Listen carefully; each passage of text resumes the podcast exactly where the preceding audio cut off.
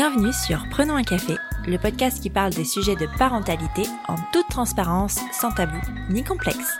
Je suis Élise Bulté et chaque mardi, je reçois un ou une humaine concernée de près ou de loin par la parentalité.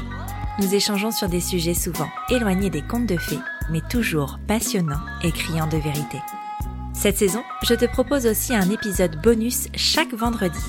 Il sera composé soit d'une parole d'expert sur le sujet abordé le mardi, soit d'un épisode solo un peu drôle pour dédramatiser certains sujets de parentalité. C'est parti pour un nouvel épisode et pas des moindres. Cette semaine, nous allons parler stérilisation définitive chez la femme, plus communément appelée ligature des trompes. Pour en parler, je reçois Pauline, la femme badass qui se cache derrière le compte Instagram Break Your Day. Pauline est mariée et mère de deux enfants de 10 et 5 ans. Pendant des années, elle s'est battue pour trouver un moyen de contraception qui lui convenait. En vain. Jusqu'au jour où ce dont elle avait besoin est apparu comme une évidence. Sûre qu'elle ne voudrait plus jamais vivre de grossesse, elle a décidé de se faire ligaturer les trompes.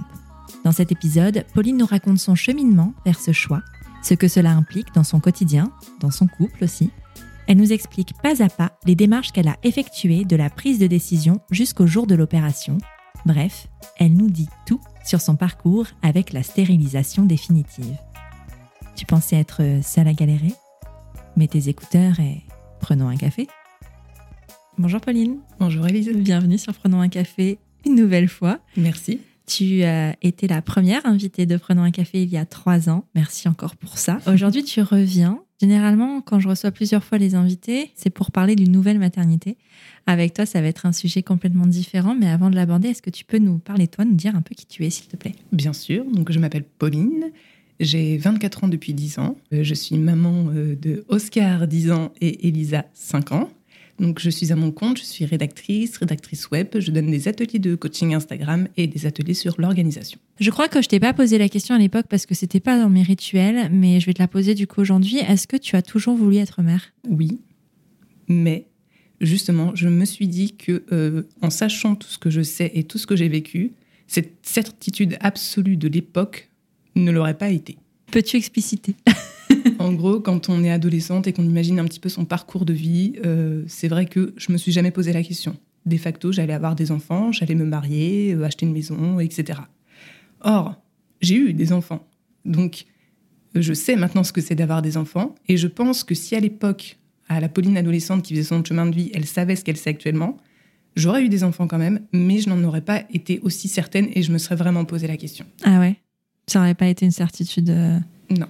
Tu dirais que, hum, alors pas un regret, mais ce que c'est pas la question, mais qu'est-ce qui te fait dire ça en fait justement? Parce que c'était euh, beaucoup plus difficile que ce que je pensais. Euh, on a toute euh, cette attente, je pense, d'une maternité un petit peu parfaite où nos enfants sont, sont faciles, c'est nous, c'est notre sang, tout est beau, tout est lisse, ils nous apportent énormément d'amour, etc. Alors c'est vrai qu'ils nous apportent beaucoup d'amour, mais ils nous apportent aussi beaucoup d'emmerde.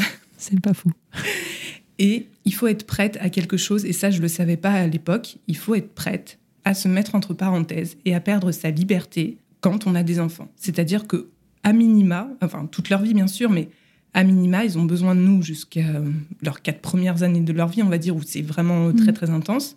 Bah voilà, pendant ces quatre ans, c'est pas vous, c'est eux. Donc si à ce moment-là vous avez des projets professionnels, etc., c'est mort c'est d'abord eux la priorité parce qu'ils ont besoin de vous physiquement. Ils sont très. Euh, voilà, on n'a pas le choix. Donc, euh, donc c'est quelque chose que j'aurais aimé savoir. C'est qu'on me dise, écoute, tu vas avoir des enfants, donc il va falloir que pendant ce laps de temps, tu te mettes un petit peu entre parenthèses, tu vas perdre ta liberté, et c'est un fait. Est-ce que tu avais pensé à un moment, euh, dans peut-être ton adolescence, avant d'avoir des enfants, à un nombre d'enfants que tu aurais aimé avoir? Ouais. C'était combien? C'était deux. Pourquoi? Parce que modèle euh, familial, j'ai un petit frère, donc euh, on était deux, une petite fratrie, donc, euh, voilà, c'était mon modèle, mon schéma familial, donc c'était logique pour moi d'être deux, d'avoir deux enfants. Si je t'ai demandé de faire cet épisode, c'est parce qu'il y a une raison derrière tout ça. Tu as choisi de vivre un événement très récemment, la semaine dernière, mmh. qui est, je vais dire le mot, stérilisation volontaire. Ensemble, on va parler là de, de ce qui t'a amené à faire ce choix-là euh, de ton cheminement intérieur, donc dans ta tête, euh, dans ton couple aussi, parce que c'est une histoire de couple, dans ta famille. Et après, on parlera de l'aspect peut-être un peu plus technique euh, de l'intervention. À quel moment dans ta vie cette idée de stérilisation, on parle aussi de ligature des trompes, est arrivée? Elle est arrivée je pense que c'est un cheminement bien, quand j'analyse maintenant, c'est un cheminement bien plus long, mais en réalité, elle s'est posée cet été, quand mon rendez-vous gynécologique approchait et j'avais le souhait de changer de moyen de contraception.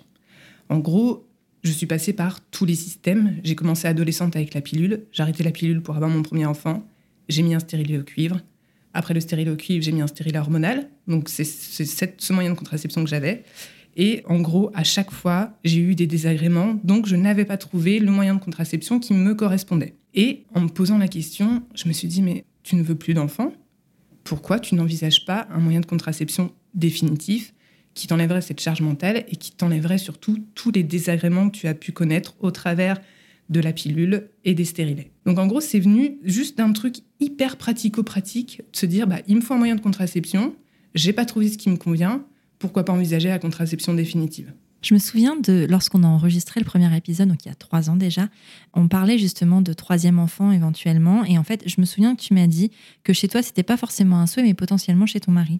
Comment tu sais que tu veux plus d'enfants Alors, je te pose la question en ayant mon avis personnel sur la question parce que je sais aussi, mais comment tu sais toi Qu'est-ce qui te dit que tu ne veux plus d'enfants? Euh, Moi, ce qui me dit que je ne veux plus d'enfants, c'est que je ne veux plus avoir à m'occuper d'un nouveau-né. Je ne veux plus avoir les couches à changer, je ne veux plus faire de nuit blanche, euh, je ne veux plus donner à manger à un enfant. C'est une question de pouvoir aussi. Je sais que je ne peux plus faire ça, mais c'est surtout une question de le vouloir. Je ne veux plus avoir à courir après un petit être de 80 cm pour qui la vie c'est Colanta. Euh, je ne veux plus euh, avoir un, enfant qui soit extrêmement dépendant de moi et par conséquent pour qui toute ma vie tourne autour de lui c'est quelque chose que je ne veux plus.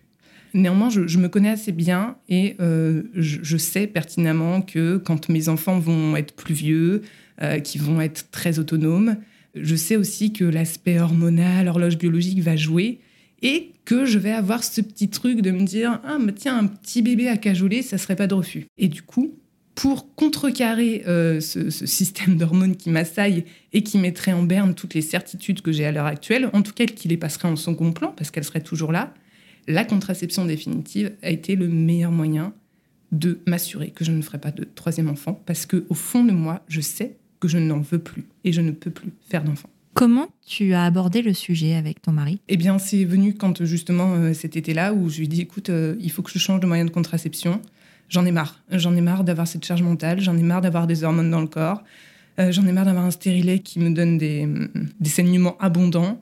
Je peux plus, je veux plus. Là, ça commence vraiment, c'est quelque chose qui, me pesait profondément. Et donc, je lui ai dit, j'envisage la contraception définitive, donc de me faire ligaturer les trompes. Est-ce qu'on peut en parler? Donc on en a parlé et la seule chose qu'il m'a dite c'est je veux que ton bonheur, donc si toi tu te sens prête et tu es sûre de toi, fonce. C'était quoi, lui, son postulat sur l'idée d'avoir un autre enfant en plus? Je pense qu'il. Sincèrement, un troisième enfant, il m'a toujours dit Moi, je suis pas contre. Hein. tu, demain, tu me dis On fait un troisième enfant, on fait un troisième enfant. Mais je pense que c'est plus du fait qu'il. Alors, c'est bête et méchant ce que je vais dire, mais c'est parce qu'il l'a pas porté, c'est parce qu'il l'a pas accouché, c'est parce qu'il l'a pas allaité. Tout ça, ça joue aussi. Et la paternité. Alors, c'est pas. Attention, je, je mesure mes propos. C'est pas on voit que le bon côté, mais on n'a on pas tous ces côtés que seule la mère euh, vit. Donc lui, il n'avait pas déjà cet aspect-là de, la maternité.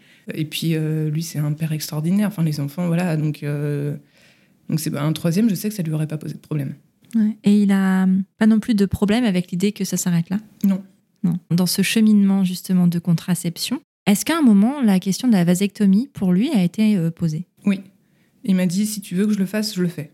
Sauf que je pense qu'il l'aurait fait pour les mauvaises raisons, à savoir il l'aurait fait pour moi. La différence c'est que moi, la ligature des, trompes, je la fais pour moi et pas pour lui. C'est-à-dire que c'est une certitude, moi je ne veux plus d'enfant. Et je ne voulais pas lui priver de, ce libre arbitre qu'il pouvait avoir, de se dire, si un jour on se sépare et que lui refait sa vie, il peut encore vouloir des enfants. Donc je voulais pas lui priver de ça. Alors que si toi, dans le cas d'une séparation, même avec quelqu'un d'autre, tu n'en veux plus. Exact. Voilà, ok. C'est intéressant parce que tu vois, c'est un sujet hyper d'actu, hein, parce que je le vois passer partout, la ligature des trompes, la stérilisation. Il y a euh, Ophélie qui tient le compte Garde des conseils et euh, Mini Coquillette qui en a parlé aussi parce qu'elle a, elle a évoqué le sujet aussi et elle disait en, sur Instagram qu'en fait, elle recevait beaucoup de messages disant Bah ouais, mais pourquoi ton mec il le fait pas? Comme si c'était euh, parce que c'est moins invasif. C'est vrai que la vasectomie est quand même moins invasive et on en reparlera après que la ligature des trompes. Mais donc du coup, de facto, on dit, on dit bah en fait, c'est pas à toi de le faire. Enfin, je veux dire, ça peut être ton mec. Mais là, c'est ce que j'entends et tu me dis si je me trompe, mais on sent vraiment que le choix et cette envie vient de toi, quoi. Ouais. De la même façon, si lui a envie de se faire euh, une vasectomie maintenant, il la fera. Après, moi, c'est aussi un cheminement personnel, c'est euh, des trucs que je mets en place. Ça s'inscrit vraiment dans dans l'évolution que j'ai euh, par rapport à ma féminité et à mon rôle de femme, c'était vraiment quelque chose que j'avais besoin de faire. À ce stade de ma vie, c'était nécessaire. Et est-ce que tu en as parlé un peu autour de toi quand tu on revient donc à cet été-là mm. où euh, tu n'as pas encore le rendez-vous et tu chemines. Est-ce que tu en parles autour de toi? Pas trop. J'ai dû en parler à ma mère, mais euh, à ma belle-mère aussi, je crois, et surtout j'en parle à mes enfants. Ouais. Qu'est-ce que tu leur dis? Je leur ai dit que euh, maman et papa avaient pris la décision de ne plus avoir d'enfants, donc ils n'auraient pas de petits frères ou de petites sœurs. Euh, parce qu'il faut savoir que, Oscar, c'était euh, très pressant de sa part. Il voulait un petit frère. Elisa, non, elle s'en fout.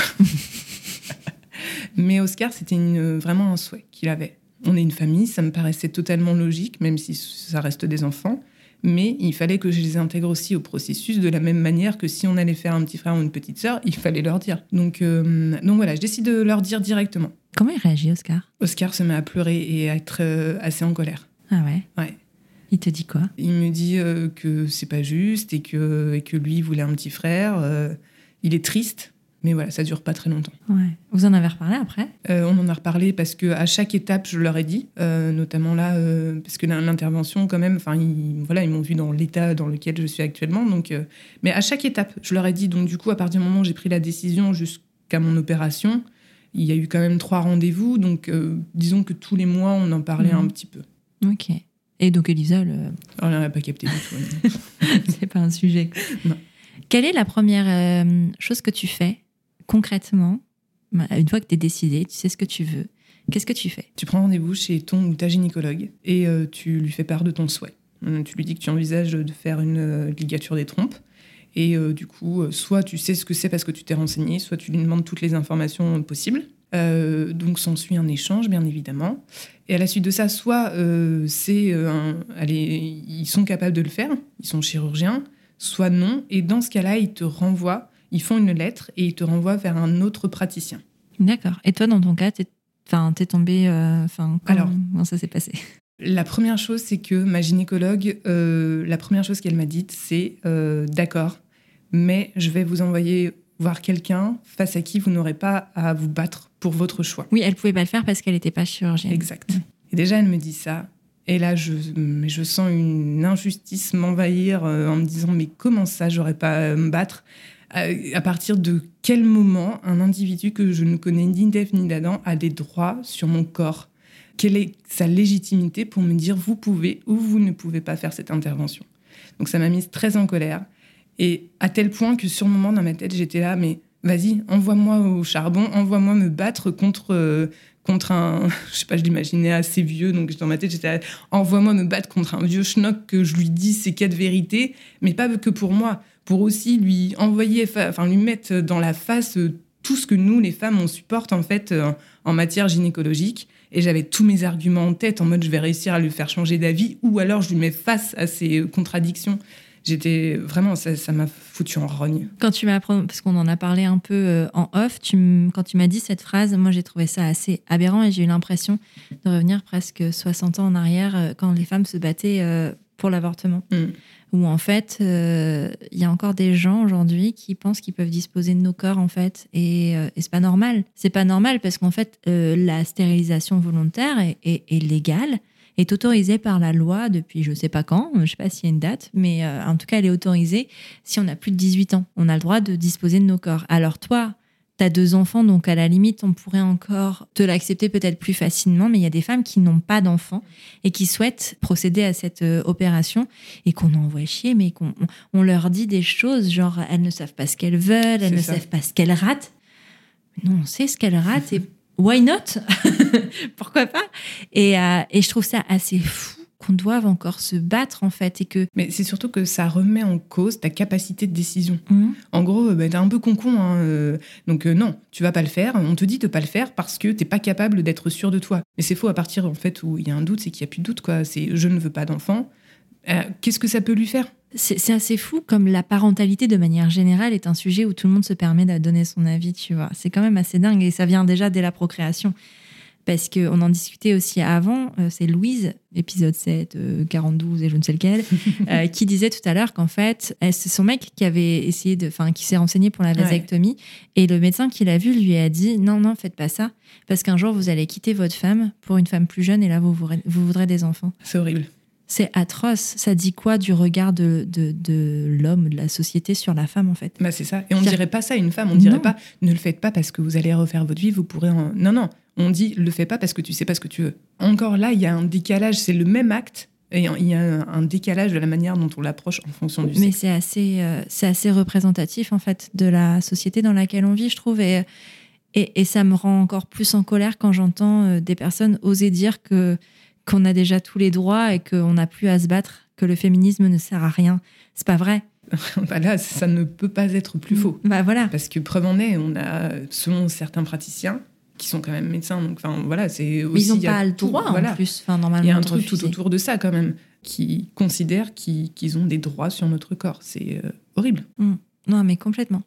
Et donc, du coup, tu- euh, euh, ta gynécologue te renvoie vers ce chirurgien. Ouais. Comment ça se passe, ce premier rendez-vous? Donc du coup, euh, je prends rendez-vous et même si elle m'avait dit je vous mets face à quelqu'un dont vous n'aurez pas à argumenter, j'avais quand même mes arguments. Ah ouais. Est-ce que tu y allais en colère? Non, j'y suis allée sûre de moi. J'étais plus la Pauline de 15 ans euh, qui se prend pour la première fois un spéculum dans le vagin parce qu'elle vient d'avoir son premier rapport sexuel et qui ose rien dire même si ça lui fait mal. J'étais plus vraiment la Pauline euh, qui a la vingtaine, qui prend la pilule, et qui est pas bien, qui est ni heureuse ni malheureuse, mais qui ose rien dire parce que c'est la norme de prendre la pilule et on n'a jamais expliqué ce que ça faisait sur son corps. Là, j'avais 35, enfin j'ai du coup 34, je savais ce que je voulais, euh, il y avait plus de doute, euh, j'étais sûre de moi, j'ai eu mes deux bébés, j'ai eu mes deux grossesses, je enfin clairement j'avais les arguments, tu vois. Ouais. Et alors, la force surtout. le médecin ouvre la porte. Ouais. Est-ce que tu l'attaques direct en lui disant Je veux ça et vous n'avez rien à dire Non. Je dis bonjour, je lui tends la lettre, donc je lui glisse et je lui dis je viens pour une ligature des trompes. Et le médecin adorable, il me dit ok. Et là, il me sort un- une vue de profil et de face euh, du vagin Ouais. avec tous les organes et me dit donc voilà comment ça va se procéder. Je et puis De l'utérus, il- tu veux dire de l'utérus, ouais. pardon, ouais. Et du coup, il me montre où il, qu'est-ce qu'il va faire comme intervention, euh, comment ça va se passer dans les faits, euh, est-ce que je vais avoir mal. euh. Enfin voilà, il me donne, il reste très, euh, très technique, Très ça factuel, pas, très ouais. factuel, très euh, médical. Et t'as jamais demandé si t'étais sûre de toi? Si. Ah ouais. Et ça, c'est venu après. Il m'a dit Sachez que vous avez un délai de rétractation de 4 mois. C'est un délai légal à partir duquel on ne peut pas, enfin, qu'on ne peut pas surpasser. C'est comme ça. Vous avez 4 mois pour décider si vous êtes toujours sûr de vous ou pas. On va mettre une date d'opération maintenant. Donc, dans 4, donc, on calcule 4 mois. OK, vous voulez quand? Donc, je calcule euh, pour que mes enfants puissent aller chez leurs euh, grands-parents. On convient d'une date, etc. Et puis, euh, et puis voilà. Et du coup, ne voyant qu'il n'y avait pas du tout l'aspect euh, comme ça. euh, je, je peux dire quelque chose, machin. C'est moi qui y vais en fait. Hmm. Et, et du coup, je lui ai dit, excusez-moi, mais ma gynéco, m'a dit que certains praticiens refusaient de la faire, cette intervention. Il m'a dit, oh là là, m'en parlez pas. euh, J'ai des femmes de toute la France qui viennent me voir parce que mes collègues ne veulent pas le faire. Ce que je trouve aberrant parce qu'on n'a pas le droit de vous dire quoi faire ou pas faire. Moi, je vous ai donné toutes les informations. Vous êtes assez grande pour prendre votre décision. Alléluia. Et, euh, donc voilà. Et après, il me dit euh, Je ne vois pas l'intérêt de faire ce genre d'intervention sur une femme qui a 45-50 ans. Vous, vous êtes la cliente idéale, vous savez vos enfants, vous en avez marre de la contraception. Clairement, c'est ce qu'il vous faut. Et ça me, ça me fait du bien de l'entendre. Et du coup, je m'assagis vachement et je me dis Bah, il n'y a pas que des gros cons. C'est vrai. Quelles étaient tes, tes questions et tes attentes, toi, euh, avec ce rendez-vous-là? Est-ce que tu avais des appréhensions? Quelles étaient tes questions? En fait, bizarrement, j'en avais pas parce que j'étais tellement alignée avec ma décision et c'était tellement clair et limpide pour moi que j'attendais qu'une chose, c'est que les- le délai des quatre mois passe et que je puisse enfin de le faire pour être libérée. Donc euh, c'était plus des, des questions techniques. euh, Est-ce que je vais devoir rester allongée Combien de temps je vais être euh, off euh, Je vais pouvoir travailler Je vais pas pouvoir faire de sport, etc. Donc ça restait vraiment purement médical. Pour le coup, tout ce qui est aspect émotionnel et psychologique, j'avais tellement fait le cheminement que j'en avais pas. C'était ok pour moi en fait. Ok. Donc, tu as ce premier rendez-vous. Ensuite, qu'est-ce qui se passe pendant les quatre mois entre ce premier rendez-vous et l'intervention? Il se passe rien, sauf le rendez-vous avec l'anesthésiste. Donc pendant quatre mois, c'est vraiment. Alors, euh, je pense que si on n'est pas trop, euh, si on a vraiment un doute, on peut se questionner, etc. Moi, pendant quatre mois, j'y ai pas pensé une Ah ouais seule seconde. Donc, euh, c'était pas un sujet du tout, du tout. Avant l'intervention, du coup, tu étais sous contraception? Stérile hormonal. Ok. Donc, t'as pas eu cette angoisse euh, Parce qu'il te l'enlève du coup au moment de l'intervention Bah ça ouais. Il m'a dit, je vais pas, vous n'allez pas le faire emmener maintenant parce que qu'est-ce que vous allez faire du- de maintenant jusqu'à l'intervention Oui. C'est un peu dommage de se faire souffrir pour, euh, Exactement. pour ça, quoi. Mais parce que c'est vrai que ça peut être une vraie question, tu vois, cette peur de. Est-ce que tu as eu peur de tomber enceinte entre le moment du rendez-vous et euh, l'intervention? Maintenant, du coup, c'était mon moyen de contraception depuis Mm. euh, un an, donc euh, Ouais, tu savais que, que c'était fiable, quoi. Ouais. Le jour de l'intervention arrive, comment tu organises ça? Parce qu'en termes vraiment purement euh, organisationnels, parce que on te dit, d'ailleurs, on n'en a pas parlé, comment on te parle de l'opération? Qu'est-ce qu'on te dit par rapport au côté invasif et à, tout ce qui a? Alors, en gros, euh, il m'explique que ça va, ça va se faire par célioscopie. Donc, pour ceux qui l'ignorent, ça consiste à mettre du gaz et à faire gonfler le ventre pour avoir les organes dégagés. Et après, il fait deux petites incisions au niveau euh, des ovaires. Et il va sectionner les trompes. Donc, les trompes, c'est le petit pont euh, qu'utilisent les spermatozoïdes pour aller féconder l'ovule. Euh, et ça, c'est sectionné, en fait. Donc, c'est vraiment purement physique. Euh, je sais qu'on m'a demandé si, d'un point de vue hormonal, il y avait des effets il y a zéro effet. J'ai toujours mes règles, j'ai toujours euh, de l'ovulation. Techniquement, je peux continuer à avoir des enfants, c'est juste que les spermatozoïdes peuvent pas, peuvent pas on tombe arriver. dans le vide. Ils tombent dans Il y a le le les Ils spermatozoïdes. Ouh Un vide abyssal. Il y a de- moi, je, moi, je veux de la résonance. Donc, euh, ça, mon SPM sera toujours là. Il n'y a aucune, aucune différence d'un Ouais. point de vue hormonal. On ne touche pas à l'utérus, donc il n'y a rien qui diffère de ce point de vue-là. Donc, du coup, d'un point de vue complètement organisationnel et technique, comment tu te prépares à cette opération? Donc, je me pré- il me dit que je, il doit, je dois compter entre 8 et 10 jours euh, sans euh, soulever de charges lourdes, euh, sans, en gros, en me reposant. Voilà, 8 à 10 jours de repos complet et euh, 14 jours pour le sport. Donc, ça s'arrête là. Donc, moi, je me dis, OK, ça veut dire que je, vais n- je ne vais pas pouvoir gérer mes enfants ni la maison pendant ce laps de temps. Donc, j'ai fait le choix de le- me faire opérer dans les vacances scolaires. Comme ça, mes enfants allaient chez leurs grands-parents pendant une semaine. Donc, euh, je m'étais dit, ça me laisse le temps de me remettre. Sauf que je me suis pas remise aussi vite que, que je l'espérais, puisqu'aujourd'hui, je suis à J plus 7 de l'opération. Et c'est pas la patate, quoi. Mm. Donc, euh, donc voilà, euh, c'est encore très douloureux quand, euh, quand je me lève, quand je bouge, quand je me couche. euh, voilà, c'est Ouais. pas facile, mais, euh, mais ça vaut le coup. Tu spoil tout, genre, allez, merci, bisous, au revoir. ok. Le jour J arrive. Ouais. Comment ça se passe? Enfin, Qu'est-ce que tu dois faire? C'est quoi je, c'est- bah, dois rien faire, euh, je dois me doucher normalement. Euh, mon mari euh, me dépose à l'hôpital, donc à cause du Covid, euh, il ne m'accompagne pas, c'est-à-dire qu'il me dépose sur le parking. J'arrive, la veille on m'a appelé pour me dire vous allez directement à l'étage, ok. Euh, Il y a très peu de personnel dans l'hôpital, euh, clairement on n'est pas forcément écouté. Mais ça c'est pas dû à l'opération, c'est dû au- juste à la crise sanitaire. Donc, euh, donc je, je sais pas si ça sera la même chose dans trois mois, Mhm. donc euh, bon c'est peut-être pas à prendre en considération. Mais voilà, toujours est-il que je me sens un peu seule au monde. Mais encore une fois, je suis pas stressée. Tu te sens au bon endroit? Ouais, il n'y a pas de problème en fait. Ouais. Euh, donc bon, bah voilà. Je, je Tu dois être à jeun Question Ouais. technique, hein, mais. À jeun depuis minuit la veille et liquide jusqu'à 6 heures, sachant que j'étais attendue à 8 heures. Donc, euh, donc voilà, on me prépare, un infirmier va me voir et il me dit bah, Je vous descends donc du coup à 8h30, soyez prête, enfilez euh, votre tenue de soirée. donc la tenue de soirée étant une liquette avec le l'air. On adore les liquettes. Et donc je m'installe, il me descend. Chaque personnel que je croise et qui va s'occuper, même ne serait-ce que 10 secondes pour bouger le lit, me demande si je suis toujours OK pour faire l'opération. Me demande mon nom, mon prénom, mon âge. Et vous venez bien pour une stérilisation volontaire? Oui. Vous êtes toujours OK? Oui. Donc ça, c'est-à-dire que à J moins une minute de l'opération, on m'a redemandé si j'étais toujours OK. J'ai dit oui. Et là, hop, ils ont Mhm. mis le, le produit anesthésiant. C'est intéressant parce qu'en fait, c'est vrai que ça peut paraître. euh, Il y, a, il y en a qui pourront peut-être le percevoir comme euh, t'es sûr, t'es sûr, euh, on ne fait pas confiance dans ton choix. Mais il y a aussi s'assurer qu'en fait, c'est bien de ton fait, que c'est bien toi qui le décides Ouais, et que ouais. c'est ton vrai consentement. C'est, est, je trouve qu'elle est hyper importante, cette question. Ça me posait pas du tout de problème. Ouais. Mm. Et je trouve qu'elle est essentielle parce que, parce que j'imagine aussi qu'il y a peut-être des femmes qui le font pas par choix. Et voilà, ça peut être intéressant de, de, de pouvoir le dire jusqu'à la dernière minute. Quoi. Et surtout, j'ai pas senti de jugement. Et je Ouais. pense que ça, ça m'a fait du bien. Hmm. Donc tu dors, tu ne sais pas ce qui se passe, Non. tu te réveilles. Elle dure Ouais. combien de temps l'intervention, tu sais? Ouais, un quart d'heure. Ah oui, c'est rapide. Ah c'est très rapide. C'est très très rapide. Ah oui. Donc tu te réveilles. Je me réveille. Finalement, l'anesthésie, elle est générale, mais elle n'est pas si forte que ça, j'imagine. Enfin, sur le, le, le temps. Ouais, elle est pas forte, si forte que ça. Euh, après, ça dépend vraiment. Alors Ouais. là, c'est c'est pas du tout universel. hein. Ça dépend comment chacun réagit. Euh, moi, j'ai assez mal réagi. Enfin, j'ai mis du temps à évacuer le produit. Euh, je, je me suis pas sentie bien euh, les deux jours suivants, mais c'était à cause de l'anesthésie pour le coup. D'accord. Donc euh, tu te réveilles. Est-ce que tu sais Est-ce que tu, tu saurais dire comment tu t'es senti quand tu t'es réveillée? Ouais, immédiatement, je savais où j'étais, je savais ce que j'avais fait et je savais que c'était terminé. J'étais soulagée en me réveillant en fait. Et j'étais tellement soulagée que je m'en rappelle m'être dit concentre-toi pour être le plus clair possible, qu'il te remonte dans la chambre et que tu t'en ailles. Parce que ça y est, c'était fait.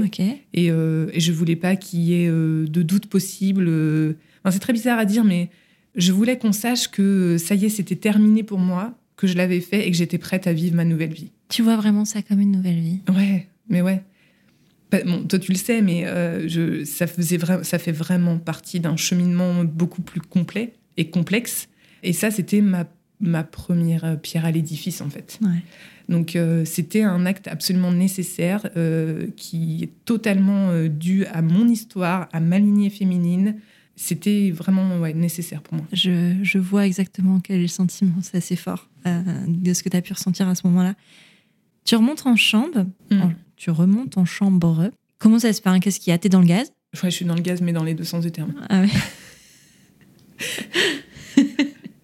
Alors, je vous le dis, la cystoscopie consiste donc à mettre du gaz dans le ventre, mais ce gaz doit être évacué. Et il s'évacue par voie naturelle. Je ne vous fais pas un dessin. Ah si, fais-nous un dessin. Un bruitage peut-être peut-être.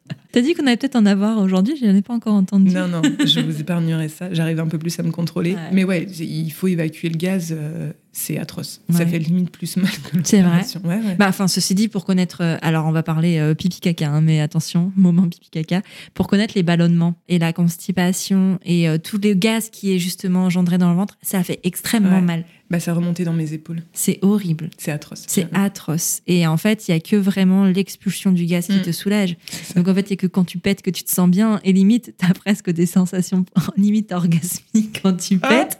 parce que t'es là, ah oui, enfin, ça sort, ça. quoi. Mais euh, du coup, ça c'est pas odorant, hein, puisque c'est le gaz de l'intervention que tu dois évacuer. Sauf que bah, tu as le bide un peu en vrac, et, euh, donc du coup, pour contracter, c'est extrêmement douloureux. Donc en fait, tout le processus de guérison, vraiment, il est, il est assez douloureux. J'ai le ventre encore pas mal gonflé, j'ai un bel hématome qui s'est formé. Euh, les cicatrices vont pas être visibles, je me fais absolument pas de soucis là-dessus. J'ai pas de soins à faire dessus non plus. Euh, elles sont collées, c'est-à-dire j'ai même pas de fil. hein. Donc, euh, donc non, le post-op, clairement, je n'ai rien à faire. Ouais, c'est une, ils appellent ça une opération non invasive, je crois, ça s'appelle. Mm. Donc c'est plutôt chouette. Tu peux rentrer chez toi à partir de quand? 15 heures le jour même, c'est en ambulatoire. Ok. Et quels sont les examens en fait pour qu'ils t'autorisent à rentrer chez toi Est-ce qu'ils regardent euh, Rien du tout. Ils regardent rien du tout? En gros, ils m'ont dit ça va? Je dis ça va. Ils m'ont dit d'accord, vous pouvez sortir 15 ah ouais. Ils ont pas regardé du tout les plaies ou Non. quoi que ce soit? Donc euh, voilà, mon, mon prochain rendez-vous, c'est dans un mois. Pour vérifier que Mm. tout va bien. Donc avec le gynécologue qui t'a opéré, c'est ça? Exact. Ouais, ok. Donc le contrôle post-op. Tu rentres chez toi, t'as pas d'enfant, Non. c'est la belle vie. non mais comment tu te sens en vrai euh, sur ces jours post-op? Je me sens chanceuse, chanceuse pardon, de, d'avoir pu le faire. Euh, je me sens libérée, euh, je me sens ballonnée. Mais je me dis, euh, ça y est, c'est fait, tu peux passer à autre chose. Sauf que moi, en réalité, étant donné ma nature, j'ai beaucoup de mal à rester, à ne rien faire. Et je sais que ça me pèse sur le moral. Donc euh, là, ça fait huit jours et euh, j'en ai marre. Là, il faut que je puisse de nouveau bouger normalement, mais le fait est que c'est pas le cas. Je peux, je peux- pouvais pas bosser euh, parce que j'étais très fatiguée. L'anesthésie, quand même, ça, enfin, ça, voilà, ça, ça fout un coup. Donc très fatiguée. Le soir à 20 h je tombe de fatigue. Ah bah, je fais des nuits de bébé par contre. hein, mais, Non, tu fais pas des nuits de bébé. ouais, non, Tu sais que non. Allez, Sinon, t'aurais pas fait ça. je fais des nuits d'adultes sans enfants. Merci. Non, mais vraiment, il faut qu'on change cette expression. Ouais, c'est très étrange. D'où ça vient ce truc-là Je pense que c'est pour euh, maintenir l'espèce. Sinon, personne ferait des enfants. Donc, tu dors comme un adulte sans enfant. C'est ça. sans souci. Je dors comme un adulte sans, souci. Et tout va bien. euh, mon cher et tendre s'occupe de moi. Il me prépare à manger, il me porte, il me douche parce que les trois premiers jours, on peut pas se baisser. Ah ouais. Clairement, c'est impossible. Donc, euh, donc je reste euh, comme ça, allongée ou debout. Et c'est lui qui me déshabille, qui me lave, euh, qui m'apporte mon repas, tout ça. Donc, beaucoup de chance. Tu en as parlé sur les réseaux sociaux de ton choix de la ligature des trompes. Qu'est-ce qui est le plus revenu quand on a parlé? Ce qui est le plus revenu, on m'a- c'était beaucoup la- l'aspect pratique. Ah ouais? Mm. Du genre? Du genre, comment ça se passe? Mm. Qu'est-ce qui se passe après?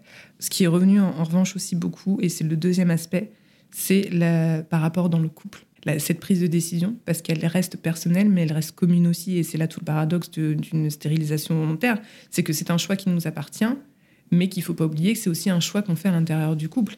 Si mon mari m'avait dit, euh, écoute, je, je veux pas, et attention, s'il avait des, des arguments valables, mais euh, s'il m'avait dit, je veux pas pour telle ou telle raison, et que ces raisons me touchaient, bah j'y aurais réfléchi. Moi, j'aurais essayé de l'influencer, mais, euh, mais c'est une décision qui se prend aussi de manière commune. Il faut être sûr que l'autre ne veut plus d'enfants et que ça ne lui pose pas de problème de plus avoir d'enfants.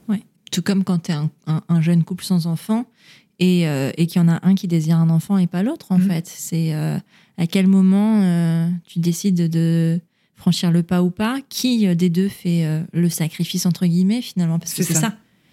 Et ça, c'est pas des que- questions que, fait que t'as- Tu te dis toujours, euh, bon, quand est-ce qu'on décide de faire un enfant? J'en parle, euh, mon désir d'enfant. Mais tu te poses jamais la question de quand ça s'arrête. Quand est-ce que je parle à, à mon plus un du fait que c'est fini, je veux plus d'enfants et qu'on va peut-être prendre des actions euh, concrètes pour faire face à ça? Et puis quand on est tous les deux d'accord, en fait, c'est une chose quand ça Mhm. se passe bien, mais si c'est pas le cas, Ouais. c'est ça le problème. Tu Et bah, c'est là justement où le bas blesse.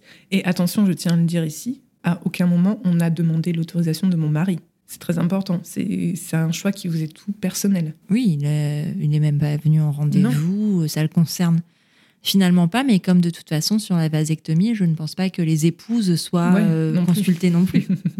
non, mais parce que euh, ça paraît logique qu'on demande à, ton mari parce que tu es une femme, mais alors en fait, euh, personne va se dire, ouais, t'as demandé à ta femme euh, si t'es un mec, quoi. Je sais pas si t'as eu le temps de regarder ou quoi, mais j'ai vu que t'avais lancé une boîte à questions tout à l'heure sur Instagram. Est-ce que, enfin, si t'as des retours à l'occasion, on peut aussi répondre aux, aux questions là Alors, je veux tout savoir. Bon, bah ça c'est bon. Y a-t-il un dérèglement de cycle après? Pas du tout. Comme je l'ai dit, ça n'intervient en aucun cas sur les hormones, donc on a ces règles tout à fait normalement. Ça a mis longtemps avant de pouvoir mettre une date d'intervention. Alors, vu qu'il y a le délai des 4 mois, on regarde directement pour la mettre au bout de 4 mois pile poil. Ah ouais. Donc du coup, mm, techniquement, non, j'ai pas eu à attendre un délai supplémentaire pour trouver une date. Est-ce que le généraliste peut faire ce premier rendez-vous? Très bonne question. Je pense que le généraliste peut faire la lettre vers un chirurgien obstétrique. Ah oui, ça, je pense que oui. Par contre, je ne pense pas que ça compte comme le premier rendez-vous. Tu vois, comme toi, quand tu es allé voir ta gynécologue qui te suivait Mm. habituellement, c'est pas ce rendez-vous-là, en lui disant je veux faire une stérilisation, euh, c'est pas ce rendez-vous-là qui a compté dans le délai des quatre mois.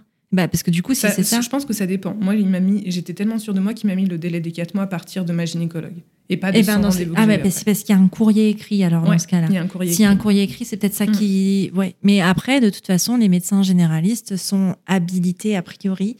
Ils, ils prescrivent la pilule. hein. Donc, euh, ils, peuvent, euh, Ouais. ils peuvent faire euh, ce genre de courrier, je pense. Sans jugement, comment s'est prise la décision dans ton couple? Pourquoi pas une vasectomie? Ah, Ça, du coup, je l'ai dit en Ouais. avance, c'est parce que c'était ma décision et je voulais le faire indépendamment de mon mari. Euh, le coût, ah, j'ai payé 350 euros pour le chirurgien obstétrique en dépassement de frais d'honoraires et 150 euros pour l'anesthésiste. Et je ne sais pas combien la mutuelle va me rembourser. Mais c'était en c'est une clinique ou c'est un hôpital public? La Louvière, c'est une clinique, je crois. Je ne sais pas. Euh, c'est- là où il faisait le, où il opérait, donc Ouais. euh, ça Oui, dépend du chirurgien en fait. Parce que peut-être que ça diffère en fait. Euh, Mm. les, les prix en clinique et en hôpital Alors, public sont pas les Pour mêmes. le coup, c'est pas. Tu, euh, tu vois, j'irais plus, c'est que c'est le praticien. Les dépassements de frais d'honoraires, c'est pas tant euh, par rapport à la clinique. Parce qu'après, j'ai payé ma chambre encore en plus. Donc, euh, Parce qu'en fait, je pense pas que les médecins, les gynécologues, alors ça c'est encore une fois à vérifier, hein, mais que les gynécologues et les médecins en hôpital public ont, ont le droit de pratiquer des dépassements d'honoraires. d'accord. Je ne suis pas sûre. Je n'ai pas l'impression. Alors qu'en clinique, si, parce que c'est privé. Mon mari n'est pas chaud. comment le convaincre? Bah, À la rigueur, faudrait lui demander pourquoi. C'est quoi le problème? C'est soit il veut un autre enfant, et là c'est un autre sujet. Mais euh, techniquement parlant, moi j'y vois que du positif dans le sens où euh, je n'ai plus de charge mentale euh, de contraception, et c'est surtout que c'est pas lui qui prend la contraception. Euh, c'est pas lui qui a des hormones dans le corps, c'est pas lui qui a un objet contendant dans le vagin. Moi, c'est tout ça qui me posait problème, en fait, de me dire que la charge reposait uniquement sur moi et que c'était légitime que je prenne cette décision pour m'en libérer. Euh, moi, je voulais plus que, que, que mon humeur, que mon énergie soit conditionnée par euh, des, des produits de synthèse. Euh, C'est quelque chose que j'accepte plus, en fait. C'était fini. Et je pouvais plus. Je pouvais plus subir cette, cette injustice de, de devoir faire ça euh, pour deux. Pourquoi moi Pourquoi c'est moi qui subis tout le temps Donc, euh, stérilisation volontaire et basta, quoi. Ouais. Comment tu la vois, ta vie d'après?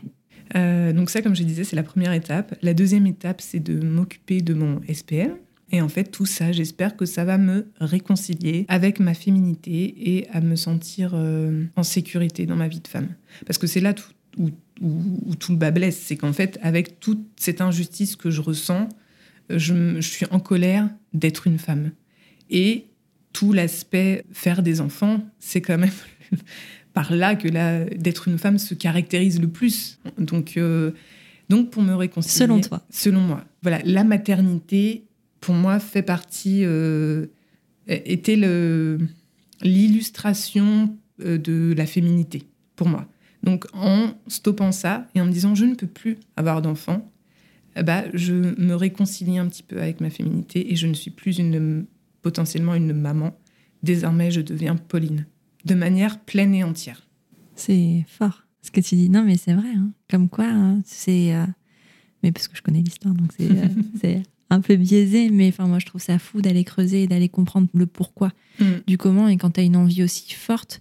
Mais ça se compare d'ailleurs à un désir de maternité, hein, très, Je pense, très ouais. clairement, parce que parce qu'on en discute avec les copines justement de se dire euh, non mais moi j'ai pas fini, euh, moi j'en veux encore, et, et d'autres où c'est c'est complètement l'opposé. Et tu sens en fait qu'à chaque fois c'est un désir qu'on veuille ou pas d'enfant, mais c'est un truc tellement fort. En fait c'est dans tes tripes et c'est Mm. viscéral quoi. Et ça se contrôle pas. Et en vrai, vraiment, je pense que ce désir de ne pas ou ne plus avoir d'enfants est aussi important qu'un désir d'avoir d'enfants, d'avoir des enfants plutôt. Et on, on, on les met jamais en parallèle finalement, je trouve. Paradoxalement, parce que c'est. euh, Alors que c'est la même chose. Et puis c'est surtout l'aboutissement logique, c'est que tout le temps, on, on veut des enfants jusqu'à ce qu'on Mm. n'en veuille plus en Ouais. réalité. Et c'est quelle décision et quelle action je mets en place à partir du moment où je sais que je ne veux plus d'enfants. Donc moi, en l'occurrence, ça c'est- c'était la ligature des trompes, mais euh, ça peut passer par autre chose. hein. Non, mais carrément. Et puis moi, ce que je trouve assez fou finalement, c'est que tu vois, toi, tu as parlé de ta stérilisation et en fait, il y a tout un tas de questions qui viennent et on fait cet épisode aussi pour ça, tu vois.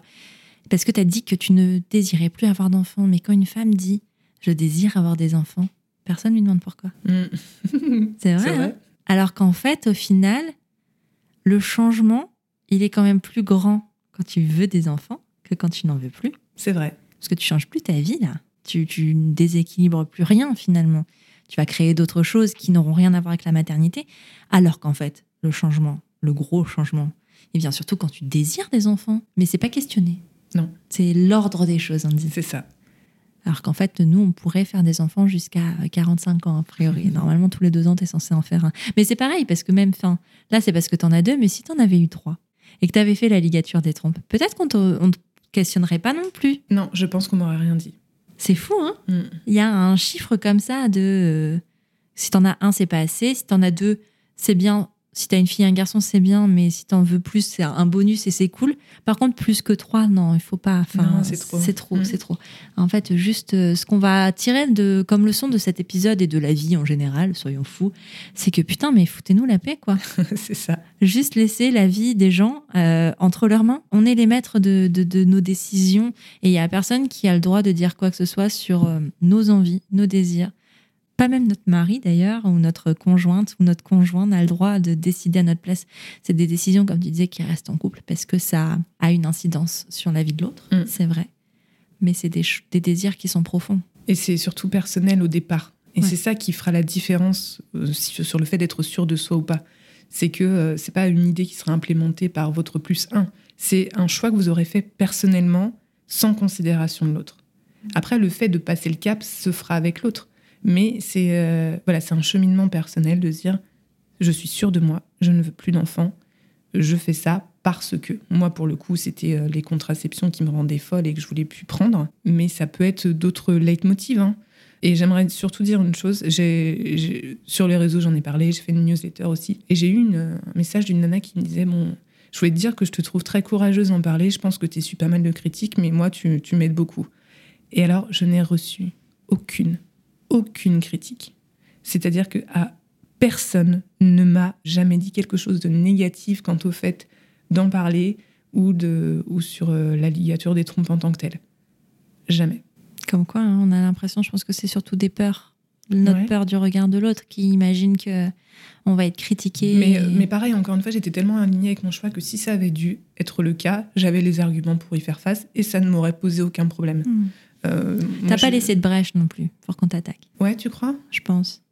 Bah après, tu t'es jamais dit, vas-y, je me pose la question, tu vois. Ouais, non, bah ouais, non. Parce que pourquoi on m'aurait attaqué? Parce qu'on peut être contre. Mhm. Euh, bah, comme on peut être contre, euh, contre les moyens de contraception, contre l'IVG, etc. bon. Donc, c'était possible que quelqu'un que quelqu'un me dise mais ça va pas pourquoi pas imaginons dans le pire des cas me dire de prôner ça attention je ne prône absolument pas ça je partage uniquement mon expérience pour avertir parce que je pense qu'il n'y a pas assez de contenu mmh. sur ce sujet et que c'est une solution qui peut, euh, qui peut être vraiment euh, top pour certaines femmes, sauf qu'on l'ignore tout simplement. Voilà, mais si on, avait dû m'attaquer, je pense, euh, j'aurais eu les armes pour me défendre et surtout, je, ça ne m'aurait pas atteint parce que tout simplement, je, le regard des autres et les critiques qu'on peut me faire ne m'atteignent pas de manière générale, alors ça encore moins quand je mmh. suis sûre de mon choix. C'est ça. Et puis en fait, dans ta communication de manière générale, tu parles toujours de toi, de ton ressenti, de mm. ton choix, et en aucun cas tu dis que, par exemple, euh, avoir des enfants c'est mal ou. Euh, Même parce que je juge pas les autres non voilà. Donc en fait, forcément, euh, tu reçois ce que tu donnes finalement, un petit peu. En tout cas, merci. Merci beaucoup, Pauline, pour ton témoignage. Je pense que il va être précieux pour des, des femmes qui se poseraient la question. Il y a une question, tu vois, on en a parlé tout à l'heure dans la rue. Tu m'as dit, que le mot stérilisation définitive t'avait fait un choc. Ouais. Pourquoi? Parce que pour moi, c'était euh, connoté de manière très négative. Autant ligature des trompes, ça va, c'est soft, mais stérilisation volontaire, et on m'a dit ça pour la première fois quand j'étais à l'hôpital, justement. Et là, je me suis dit, wow Parce que pour moi, stérilisation, il y a un côté euh, forcé. La stérilisation, c'est quelque chose qu'on impose. Et donc, c'est pour ça que ça me dérangeait. Ok. Merci Pauline. Bah merci à toi de m'avoir euh, donné la parole. Franchement, je pense que ça m'a fait très plaisir et ça me tenait vraiment à cœur. Euh, et, j'espère que ça servira, vraiment. Écoute, si euh, on veut te retrouver, si on veut voir ce que tu fais, ce que tu as une actu, dis-nous, euh, où est-ce qu'on peut te trouver? Alors, on peut me trouver sur Instagram, donc at Breakyourday, sur mon site internet et bien sûr sur ma Good Newsletter que j'envoie une fois par semaine. Il suffit d'inscrire, de s'inscrire sur le lien dans ma bio. Super, merci encore et à bientôt. À bientôt. Si tu es arrivé jusqu'ici, c'est que cet épisode t'a plu et j'en suis très contente. Si c'est le cas, file vite sur Apple Podcast pour mettre 5 étoiles et dire pourquoi tu écoutes Prenons un café. C'est hyper simple. Tu ouvres ton appli Apple Podcast sur ton iPhone, tu vas sur Prenons un café et tu descends tout en bas. Là, tu mets le nombre d'étoiles que tu souhaites, tu vas en mettre 5 bien sûr, et tu écris ce que tu veux dans la section Avis. Par exemple, le 3 février 2022, mademoiselle Laé écrivait des épisodes toujours très agréables à écouter et plein d'infos et de good vibes. Merci Merci à toi, mademoiselle Lae. Je suis vraiment hyper touchée par ton message. Bon, et puis si tu n'as pas Apple Podcast, tu peux parler de Prenons un café autour de toi, ce sera génialissime aussi, et je t'en serai éternellement reconnaissante. Je te rappelle que tu es sur Prenons un café, le podcast qui parle des sujets de parentalité en toute transparence, sans tabou ni complexe. Je te retrouve mardi prochain pour un nouvel épisode. Abonne-toi à Prenons un café sur ton appli de podcast préféré pour ne rien manquer. D'ici là, prends bien soin de toi. Autour d'un café